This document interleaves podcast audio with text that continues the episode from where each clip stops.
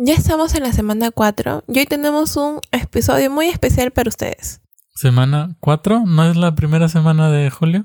Sí, pero ya va a ser nuestro cuarto episodio Ah, ya. de, de nuestro podcast. Ah, ya, el cuarto episodio, sí, es cierto. ¿De qué vamos a tratar en este episodio?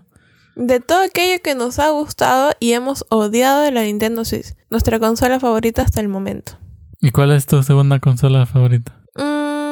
Probablemente siga siendo la Super Nintendo. Mm, ya. Bueno, yo no diría odiar, yo diría lo que no nos gusta, pero no necesariamente tiene que haber rencor ahí, porque son cosas que bien se podrían mejorar con una actualización en la mayoría de ellas. Así que quédense con nosotros. Yo soy Dee Y yo, Guille, y esto es Nine, Nine Games Games dice.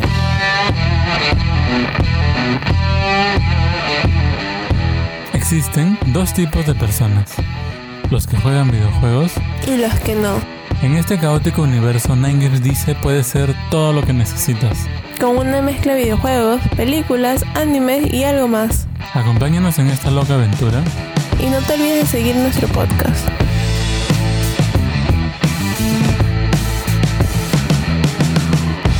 Bueno, vamos a empezar. ¿Qué es lo que más nos ha fastidiado esta consola? Ya sabemos que esta consola más o menos lleva con nosotros más de tres años, o casi tres años, no me acuerdo cuándo salió. Creo que salió en julio. No, Creo que es más de tres años. más creo. de tres años ya. Y que viene prácticamente desde su salida hasta hoy acompañándonos. Tenemos lo que es la versión normal, bueno, la versión del 2017, luego salió la versión del 2019 y también está la versión light. Y bueno, en realidad la, la versión 2017 ya no se comercia. Solamente hoy en día se busca así para usarlas hackeadas. Pero la actualización fue la nueva Switch de cajita roja. Que en realidad ahí yo creo que deberían haber solucionado este primer problema que vamos a tratar.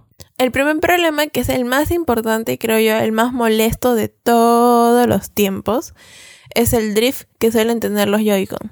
Y en realidad es un problema tan grande que en la más reciente entrevista que tuvo Shuntaro Furukawa, tuvo que salir a disculparse por el drift y tuvo que decir pues que sí, que ya que ellos habían identificado el problema y que iban a tratar de solucionar, pero o sea, como que no, en realidad ha- han pasado tres años y ellos no han hecho prácticamente nada al respecto. Solamente perdieron un juicio, creo, y a raíz de eso tuvieron que decir que lo iban a arreglar gratis en los Joy-Cons. Así estuviera vencida la garantía. Claro, el año pasado mucha gente estuvo presentando este problema. Y es que eso, ya sabíamos que hasta el año pasado era una de las consolas más vendidas hasta el momento. Imagínense ahora que pu- a raíz de esta cuarentena, las ventas de Nintendo uh, se dispararon totalmente. Entonces, eh, Nintendo mandó, a- mandó un comunicado en que tú, si tus Joy-Con presentaban algún drift, es decir, eso de cuando se mueve solito, así, tú estás, lo dejas ahí, y el personaje se va, se va, pareciera que no quiere jugar contigo O mira para otro lado. o mira para otro lado o te hace cavar en otro lado. Entonces eh, dijo ya, si tienen ese problema pueden llevarlo al servicio técnico autorizado y ellos les iban a hacer el cambio o, o le iban a arreglar ese problema totalmente gratis, ¿no? Sin ningún inconveniente, sin ningún problema, sin ningún cobro ni nada. Totalmente gratis ellos se iban a hacer cargo. Cosa que realmente ha ido sucediendo. Ahora, esto en este momento no sabemos cómo está la situación porque sabemos que se han comprado muchísimas consolas, pero los centros no han estado atendiendo. Claro, por el tema de la cuarentena, la mayoría de centros de servicio técnico y todas estas cosas no han estado trabajando en realidad. Así que ah, va a haber por ahí un desfase. Es muy probable que mucha gente haya tenido que aguantar con su Joy-Con con drift. Es muy probable también que mucha gente haya tenido que comprar Joy-Cons porque es la salida más práctica. Sin embargo, los que se compraron una Switch Lite deben estarle rezando y prendiéndole velitas a todos los santos para que no, no, no se les venga el, el drift, porque en realidad en la Switch, en, en la Switch normal tú mandas a arreglar el Joy-Con y te quedas con la, con la consola, igual puedes seguir jugando. Pero con la Switch Lite, para mandar a arreglar este drift, tienes que no ver tu consola por el tiempo que se demoren en arreglar tu Switch. Y ese es un gran problema en realidad. Algo que también eh, acompaña a este problema, ya que estamos hablando de los Joy-Con particularmente, es que los Joy-Con no son tan ergonómicos. Entonces, muchos suelen comprarse el Pro Control u otro mando para poder jugar más cómodamente. Porque hay juegos como Smash, como Overwatch, que necesitas un poco más de tiempo y es un poco más tedioso jugarlo con los Joy-Con. Entonces, eso también creo que es algo que podemos poner en la lista de lo peor de la Nintendo Switch. Yo me acuerdo que cuando comenzamos este podcast, yo mucho defendía porque yo, yo decía, yo he jugado por muchas horas y no me duele, no me duelen las manos, no me duele esto. Pero la verdad es que ahora sí siento que ha dependido mucho del tipo de juego. Porque ya cuando juego Overwatch con Joy-Cons, después de un rato es como que sí ya se me, se me adormece el pulgar o está que me duele por ahí la muñeca.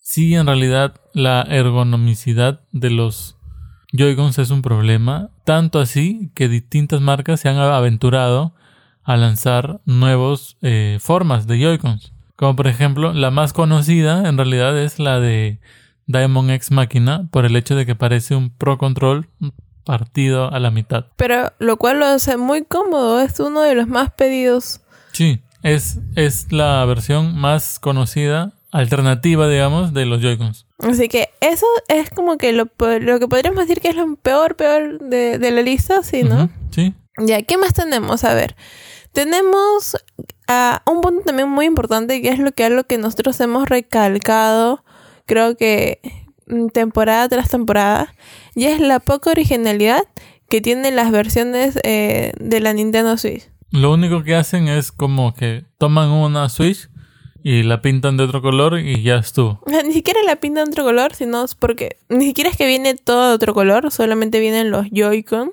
de distinto color. Y pues por ahí le pueden agregar un dibujito.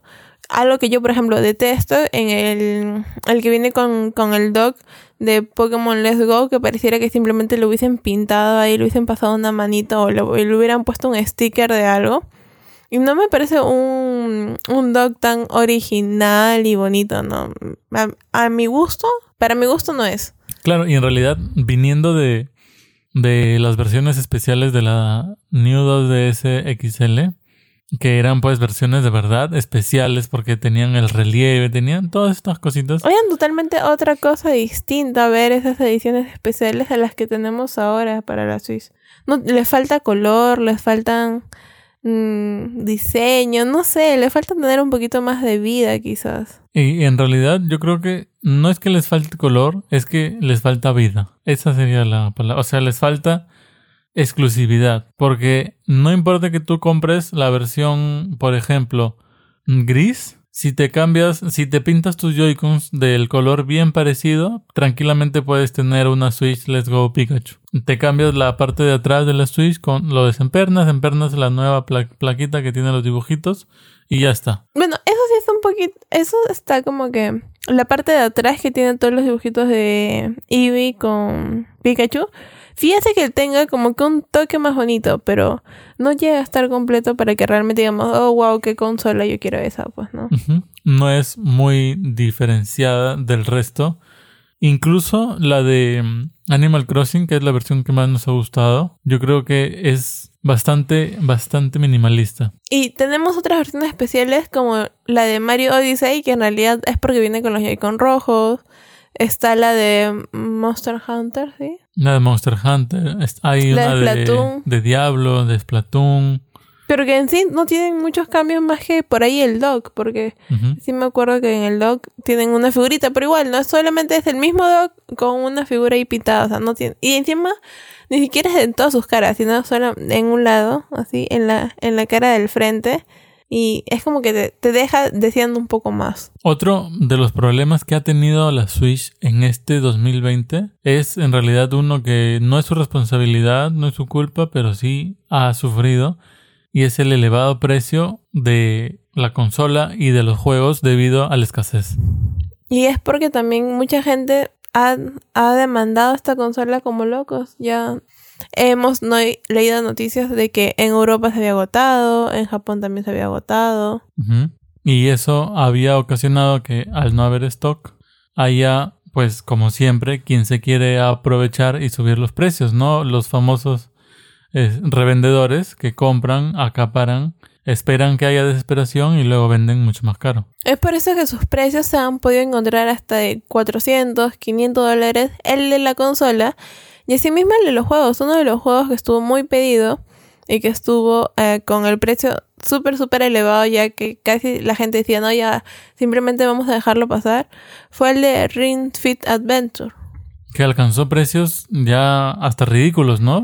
mucha gente estuvo cubriendo la noticia y decían los ridículos precios que ha alcanzado Ring, Fit Adventure. Y en realidad está bastante mal porque la gente lo quería comprar para mantenerse en forma mientras jugaba y no es algo con lo que deberían haber, digamos, lucrado, ¿no? Pero, por suerte, ya las cosas están volviendo un poco más a la normalidad y estamos... Así que nos imaginamos que con el paso del tiempo van a ir bajando sus precios también. Es lo más probable, ya como van a abrir las tiendas retail, que suelen, no suelen tener los precios más bajos, pero sí suelen tener los precios más estables del mercado. Mm, otra cosa que tenemos en lo peor en, esta categoría es su servicio online, que prácticamente no te ofrece nada, nada interesante, nada innovador, no tienes un sistema de puntos, uh, solamente es un tu, tu, acceso para que puedas jugar vía red y una aplicación para teléfono que te permite tener chat de voz para Splatoon y no me acuerdo qué otro juego. En Mario Kart, Animal Crossing, pero en realidad es una aplicación que prácticamente nadie usa. Es, en realidad es, más raro ver a la gente usar la aplicación que no utilizarla. Y eso es algo que se les ha recriminado mucho porque deberían haberla actualizado, deberían haber buscado una forma de conseguir que la gente la use. Quizás simplemente con el hecho de por ahí hacer que te pongas de contacto con, con la gente, o sea, no, no en contacto así como, como Facebook, ¿no? Sino que veas con quiénes has jugado, poder, por, ahí si has tenido algún mal jugador, eh, por ahí mismo denunciarlo, o sea, que te permite el acceso a los juegos que has estado jugando en tu consola y de ahí mandar también ciertas opciones. Eso o jubilarla y en realidad darle un poco más de libertad a la Switch. Porque mucha gente dice, ¿por qué tengo que tener el teléfono y la consola si quiero jugar y hablar? Si tranquilamente podría poner unos audífonos en la consola y utilizar la aplicación para otras cosas, quizás por ahí para ofertas, para, qué sé yo, dar otro tipo de servicio que complemente, más no que quite funciones a la consola. Y no es que la consola no pueda, porque, por ejemplo, con el tema del chat de voz, ya hemos visto que los juegos como Fortnite, si tú simplemente le conectas unos audífonos que tengan eh, micrófono, puedes participar del chat de voz normal, sin ningún inconveniente, puedes comunicarte con otra persona. Entonces, ¿por qué no hacer esto mismo con Splatoon? eh, Overwatch lo hace. Pero, por ejemplo, podrían hacerlo con Animal Crossing o con Mario Kart o con, bueno, con Splatoon, como mencionaba Diana. O sea, tranquilamente podrían hacerlo. Sin embargo, yo me imagino que en parte Nintendo lo hace porque no van a poder controlar el tema ni de los idiomas ni de la censura. Es, eh, de cierto modo, sí es cierto. Pero también ayudaría a que el tema de la comunicación fuera un poco más sencillo. En Animal Crossing hemos visto que muchas veces alguien abre una isla o no va a eso. Y la verdad que aunque el sistema cuando estás jugando en modo portátil, el táctil te ayuda un poco, a veces no es tan preciso porque aprietas una letra y sale otra. Es como que eh, las teclitas, no sé, son muy chiquitas, ¿no? Entonces, y si quieres escribir largo tampoco puedes y al final te este tardas como que tres horas para mandar un mensaje cuando simplemente podrías preguntárselo. Eso es cierto. Hay algo con el teclado ahí de, de la Switch que no, no, no te deja escribir bien. Es medio raro. Entonces, además, hay que ser, hay que ser francos. El tema de las barreras con los idiomas ya se va como que cada vez. Mucha gente habla español, mucha gente habla inglés, y si tu primer idioma es el español, eh, muy probablemente ya hayas estado estudiando el inglés o otro idioma que te guste. Entonces, ya eso como que se va cortando también de cierto no, y te das una chance de poder practicar lo que estás llevando, no estás estudiando también. Sí, es cierto. En realidad, yo espero que Nintendo mejore esto más adelante, que vean una salida ya, ya han dicho ellos que se van a enfocar un poco más en sus juegos porque eh, tuvieron una época en la que necesitaban hacer dinero con los teléfonos móviles porque la Wii U fue un fracasito, pero ahora que la Switch ha tenido un gran éxito, ya pueden ellos reenfocarse en el tema de consolas y por ahí dar, no, no dejar de lado, pero sí quitarle prioridad a los juegos móviles que en realidad son bastante rentables. Eh, en la misma entrevista que les mencionaba, Shintaro Furukawa dijo que ya iban a ir cerrando divisiones móviles de a pocos porque ya querían centrarse en la Switch y mantener todo este hype de la consola por muchos años más. Sin embargo, han salido los resultados fiscales de Nintendo recientemente y se puede ver que la división móvil representa un tercio de los ingresos y hasta un poco más. Entonces va a ser difícil que Nintendo decida cerrar esta... O sea, que Nintendo decida cancelar todos sus juegos móviles así porque así. Y es que un tercio no es nada bajo, es bastante. Es más de lo que muchos podrían decir. Pero bueno, ya. el último punto que hemos puesto en esta categoría es la interfaz aburrida que tiene. ¿Qué puedes poner? Lo puedes poner en modo oscuro, modo claro. Y la verdad es que no te ofrece nada más. Nada más. Incluso la eShop es bastante aburrida. Las formas de descubrir juegos nuevos no son muy llamativas. O sea, tú tienes que querer para buscar para poder encontrar un juego nuevo. Tienes que meterte la eShop. La, la distribución está un poco aburrida. Es para elegir un juego tienes, o sea, solamente cuadraditos con imágenes. Por ahí como que podrían hacer algo más algo más interactivo, quizás como que según los juegos que has jugado darte las recomendaciones o tener la recomendación del día o de la semana. La verdad es que a veces uno quiere buscar un juego nuevo y te aburres y ya no terminas comprando nada porque como ya lo había dicho Guille, es sumamente aburrida.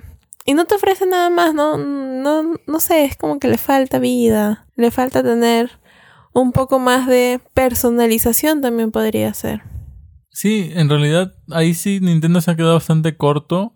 Me imagino que en parte porque como no, no lo necesita, porque no hay, digamos, gente que diga, no, si no está esto, yo voy a dejar de jugar la Switch.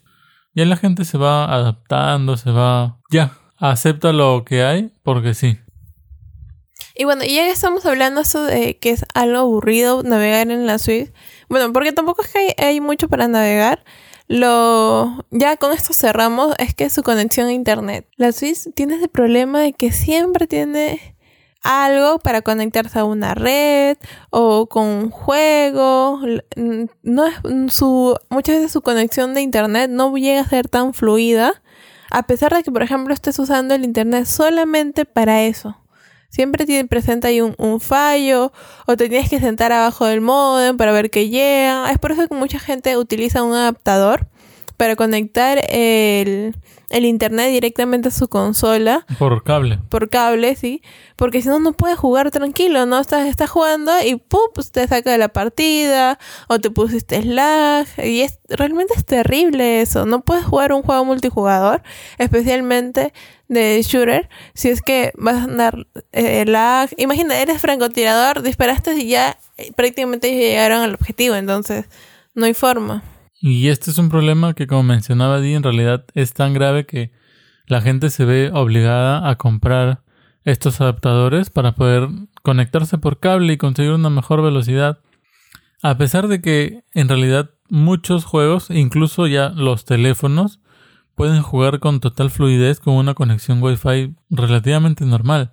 Entonces no hay un motivo exacto por el cual la Switch necesite tanta prioridad en el modem. Y es algo que de verdad, de verdad deberían mm, mejorar pronto. Porque ya vemos que cada vez la Switch... Antes creo yo que la gente decía, ah, voy a comprar mi Nintendo Switch porque puedo jugar con mis amigos, puedo, no, o sea, puedo compartir mi, consola ahí en el momento con varias personas.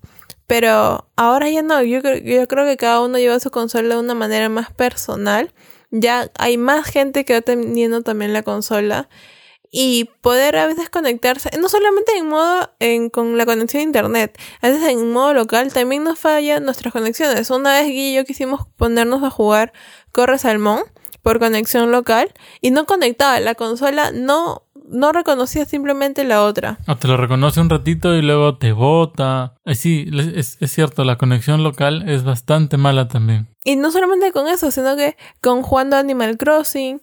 que ¿Qué necesitas? Solamente es para ir a visitar a alguien más. Tampoco puedes, porque la conexión local también es un fastidio. Entonces, tenemos la conexión a internet que te falla a veces, tenemos la conexión local. ¿Cómo es que podemos jugar en modo multijugador?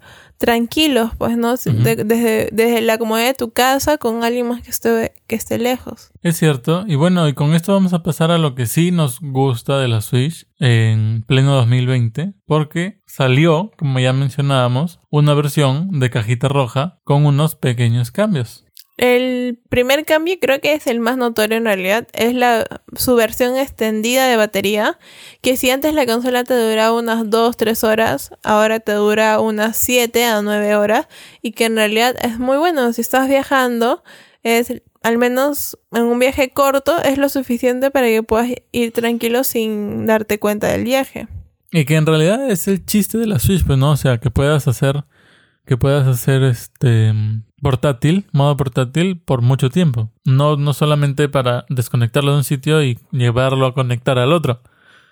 No, y a veces también porque las cargas, cuando tú estás en un carro y tienes la opción de poderlo cargar, no es tan óptimo como cuando lo cargas mediante un enchufe. Entonces, nos ha pasado cuando hemos ido de viaje y hemos querido cargarlo con el carro. Y es que compramos el adaptador de la Nintendo que viene el cargador para carro. Y aún así la consola no cargaba del todo rápido. Ajá. Entonces era como que, ay, qué aburrido, podemos jugar un ratito y, después ya no. Pero ahora con esta actualización que viene con una batería que tiene mejor duración. Duración, no. Duración. Creo que es totalmente... Eh, un paso hacia adelante. Una dirección correcta. En la espera de la Switch Pro, que ya no debería faltar mucho, pero todavía no hay noticias sobre ello. Otro, otro punto importante de que ya están, de, las novedades que nos ha traído la Switch es la versión de Animal Crossing. Creo que es una de las versiones más bonitas que tiene hasta el momento la consola. Que, como ya lo había dicho Guille, es muy minimalista, pero que con los colores y con su imagen es. No sé, creo que es de las más bonitas. Sí, yo también creo esa y la de Dragon Quest, esta que es con los Joy-Cons azules, pero bien azules, son las más bonitas para mí. Pero en realidad habría que verlo, porque a veces nos desmentimos. Es como cuando quisiste los mandos rojos y no eran el rojo. O sea, en la imagen te gustaban y luego no te gustaban cuando los compraste. Sí, sí. Entonces hay que ver qué tan hay azul que corroborar. Sí. Porque es un azul eléctrico, no es como el azul. Claro, no es como el azul del Joy-Con, pues es un azul bien fuerte, así bien. Tapita de botella cielo. Mm, y, es que bueno, tiene un montón, ya que estamos justo hablando de colores, tiene un montón de colores los Joy-Con, por lo cual hace que sea un poco más divertido ver la, eh, la, la colección, no sé por qué colección, conexión, ya.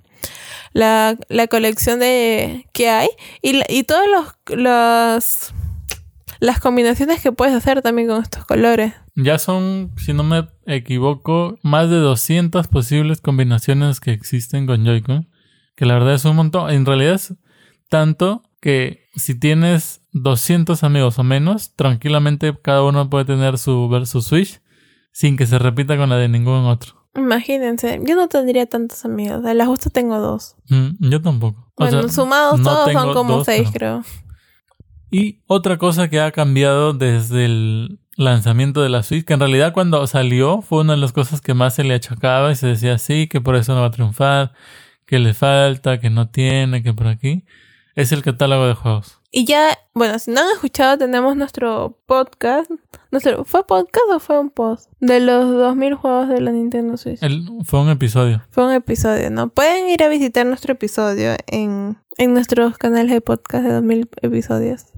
Si nos estás escuchando ahorita, es que estás escuchando un podcast y tranquilamente puedes revisar los episodios pasados y ahí vas a encontrar uno que se llama La Switch alcanza los 2000 juegos. Y ya, ya últimamente, a pesar de que este año no se han lanzado muchísimos juegos y a pesar de que eh, Animal Crossing fue lanzado en un muy buen momento, ya, ya hemos tenido noticias de que se van a ir lanzando juegos muy, muy esperados. Actualmente existen más de 3.000 juegos ya en realidad en la Switch.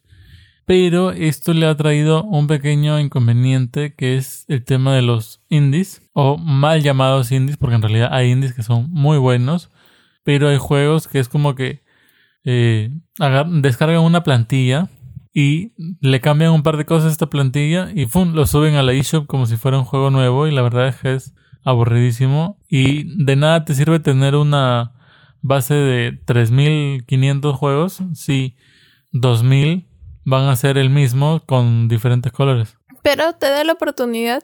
Ahora no solamente tenemos juegos, tenemos aplicaciones para la Nintendo Switch, tenemos aplicaciones de música en donde te permite hacer algo así como un DJ. Es que es como una mezcladora de donde puedes utilizar distintos instrumentos y bueno, si sabes de música, todas esas cosas, puedes colorear, ¿no? Si necesitas tu estar en tu modo zen te permite hacer muchísimas, muchísimas cosas, además, además de eh, simplemente jugar, ¿no? Tienes aplicaciones para poder leer cómics, para ver también animes, sí. Para ver animes, no. Tienes para leer cómics y para leer este. Dos hay para leer cómics. Pero había una que era para ver algo, que no era YouTube. Hulu, que es para ver series. Es como un Netflix, pero Hulu. Hulu.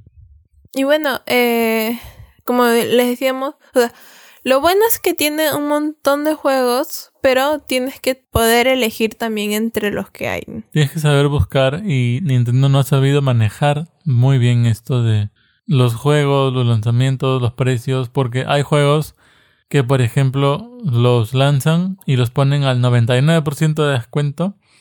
Y la gente pues por, por un par de centavos dice, ah, ya le voy a dar una oportunidad y lo compran, lo compran, lo compran, lo compran y una vez que están en la lista de los más vendidos, le quitan el 99% de descuento y dejan la sensación de que es un muy buen juego porque cuesta como 30 dólares y está en la lista de los más vendidos. Pues no tiene que estar ahí por, por un motivo. Pero esto de acá es falso, pues es una táctica que utilizan para engañar. Algo que tranquilamente podría funcionar ahí sería un sistema de recomendación, ponerle no, si ya lo jugaste, o sea, si te lo has descargado y ya, lo jugaste ahí mismo dentro de la eShop, quizás calificar el juego con 5 estrellas, 3 estrellas, ah, no me gustó nada una estrella, porque sería la forma más honesta de que los mismos consumidores, o sea, que somos nosotros, podamos dar nuestro punto de vista de qué juegos nos gustan y, y a y a partir de eso que también pues nos digan qué juegos nos gustarían y qué no. Bueno, en realidad supuestamente Nintendo no lo hace por miedo a los boicots.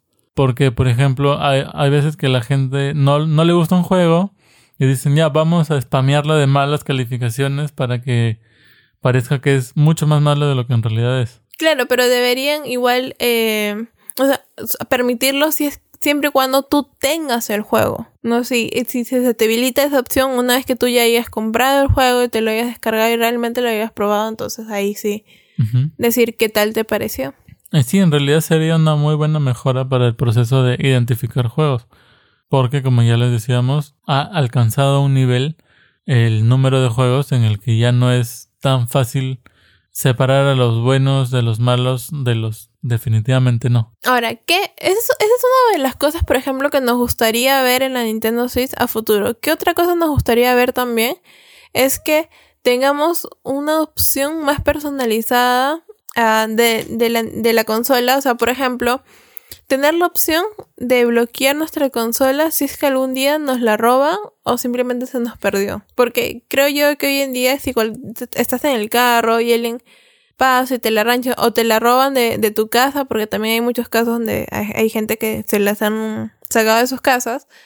Eh, tú puedes agarrar, entrar por tu teléfono, tu computadora y bloquear todas las Switch, ¿no? Que ya no te permita usarla para que esa persona al final no, no salga ganando. Y en realidad no creo que sea tan difícil porque ya uno tiene su cuenta en la Switch, ¿no? O sea, tienes tu correo iniciado sesión en la Switch y con esa cuenta puedes iniciar sesión vía web, vía un navegador normal y debería haber un botón que diga bloquear esta Switch y la bloqueas, ¿no? Sí, o sea, bueno, y que tenga como que ciertos pasos para que también otra gente por ahí, ah, ya, si tú me caes mal y yo me sé tu correo, entonces te la, te la voy a tratar de bloquear, ¿no? Tratando también de evitar eso. Pero ya hemos visto que, por ejemplo, los teléfonos, en este caso lo que son los, los del sistema iOS, si tu teléfono ha sido robado, entonces tú tranquilamente puedes conectarte a una computadora y puedes tener la opción de poner de primero el borrado automático y el bloqueado del teléfono para que esa gente, si, tú no, si no sabe tu contraseña, si no eso, entonces nunca va a poder utilizar el teléfono más que quizás para venderlo por partes. Como repuestos. Y en realidad sería una buena forma de reducir la cantidad de robos de, de Switch, porque es un producto que cada vez se va poniendo más de moda y cada vez va atrayendo más a estas personas que, que no hacen ningún bien. Pues. Esa es una de las cosas así que nos gustaría ver a futuro. ¿Qué otra cosa más podría ser?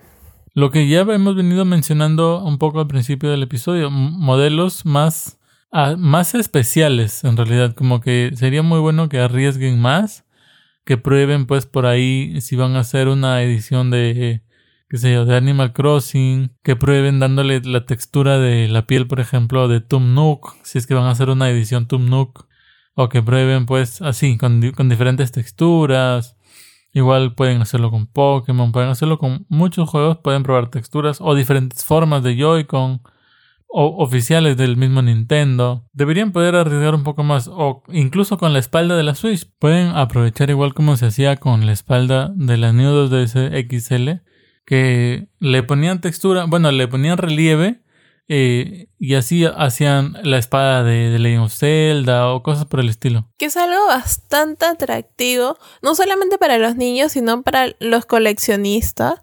Yo creo que a, la gente que le gusta, no, solamente las cosas serias, por ejemplo, una de las cosas bonitas, creo yo, de, de los mm, de la Swiss Light es que tiene unos colores llamativos que nos permite como que también jugar un poquito con ellos, ¿no? Yo creo que si te gusta... Mmm, no sé, tengo tantas palabras en mi cabeza que no me salen ahorita. Ah, si te gusta el hecho de poder rediseñar, cambiar, porque una cosa es cuando tú tienes que cambiar, eh, desarmar tu Joy-Con para cambiarle toda la pieza y que sea de otro color, o simplemente pintarlo. Pero una cosa es que si ya tienes el Joy-Con de una forma y que tú por ahí quieres darle unos toques pequeñitos que lo puedes hacer con esos plumones especiales que son para diseño, o con unas pinturas especiales que son para diseño, ¿no? Y por ahí darle un toque más pero no tener que hacer también todo ese proceso de desarmado, de pintado, de cambiar a una pieza, porque en realidad a veces compramos mm, los mm, las carcasas de los Joy-Con y no son originales, ¿no? Entonces, para tratarnos de evitar también todos esos inconvenientes y que ya de una vez venga en lo que tú digas, ah, lo voy a poner ahí y casi no lo voy a usar porque se ve tan bonito que me da pena gastarlo. En realidad sería una muy buena idea para que Nintendo ponga en práctica y como que mantiene su, su nivel de ventas, pues porque como mencionabas tú, los coleccionadores, las personas que compran, no van a comprar solo una, pues van a, van a estar constantemente comprando, a, a, diferencia de los que la compramos para jugar, que si compramos una y la renovamos conforme se va desgastando. Ellos compran para guardarlas en sus cajas bonitas, todo esto, ¿no? Así que eh, esa es una, una, una bonita cosa que podría hacer Nintendo por nosotros. ¿Qué más? ¿Qué más podría hacer? ¿Qué más podríamos esperar de la consola? Yo creo que unos mandos, o sea, como que como que puedan hacer unos, unos Joy-Con, así como los de Damon's Máquinas, pero que ya te vengan con la consola.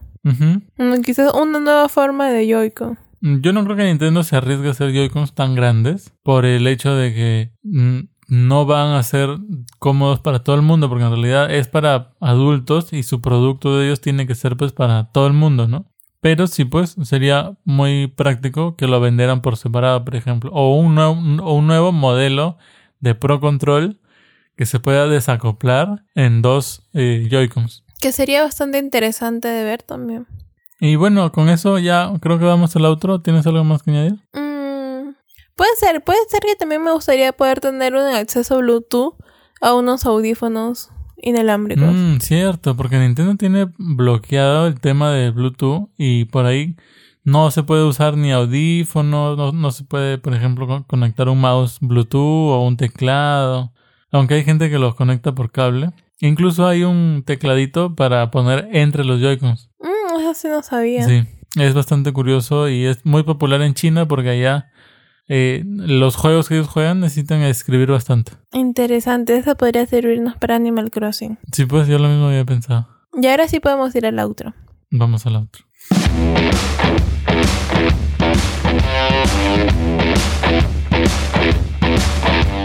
Y bueno, eso ha sido todo por este episodio. Muchas gracias por habernos escuchado.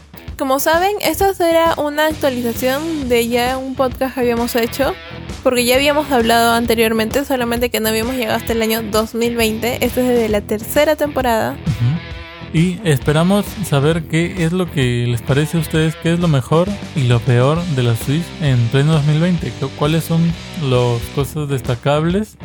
¿Y cuáles son los errores que Nintendo ya debería haber arreglado y aún no lo ha hecho? Así que déjenos en sus comentarios, no, en bueno, déjenos sus comentarios en nuestros canales de podcast o en nuestra página www.9s.blog. Y no se olviden de seguirnos en todos lados. O suscribirse y dejarnos corazoncito, estrellita, pulgar arriba, lo que sea que haya. Y también nos encuentran en Instagram, en Pinterest y En Twitter. Y en Twitter recientemente que estamos ahí volviéndole a dar una oportunidad. Así que no se olviden, con nosotros será hasta el próximo martes. Cuídense. Gracias y nos vemos.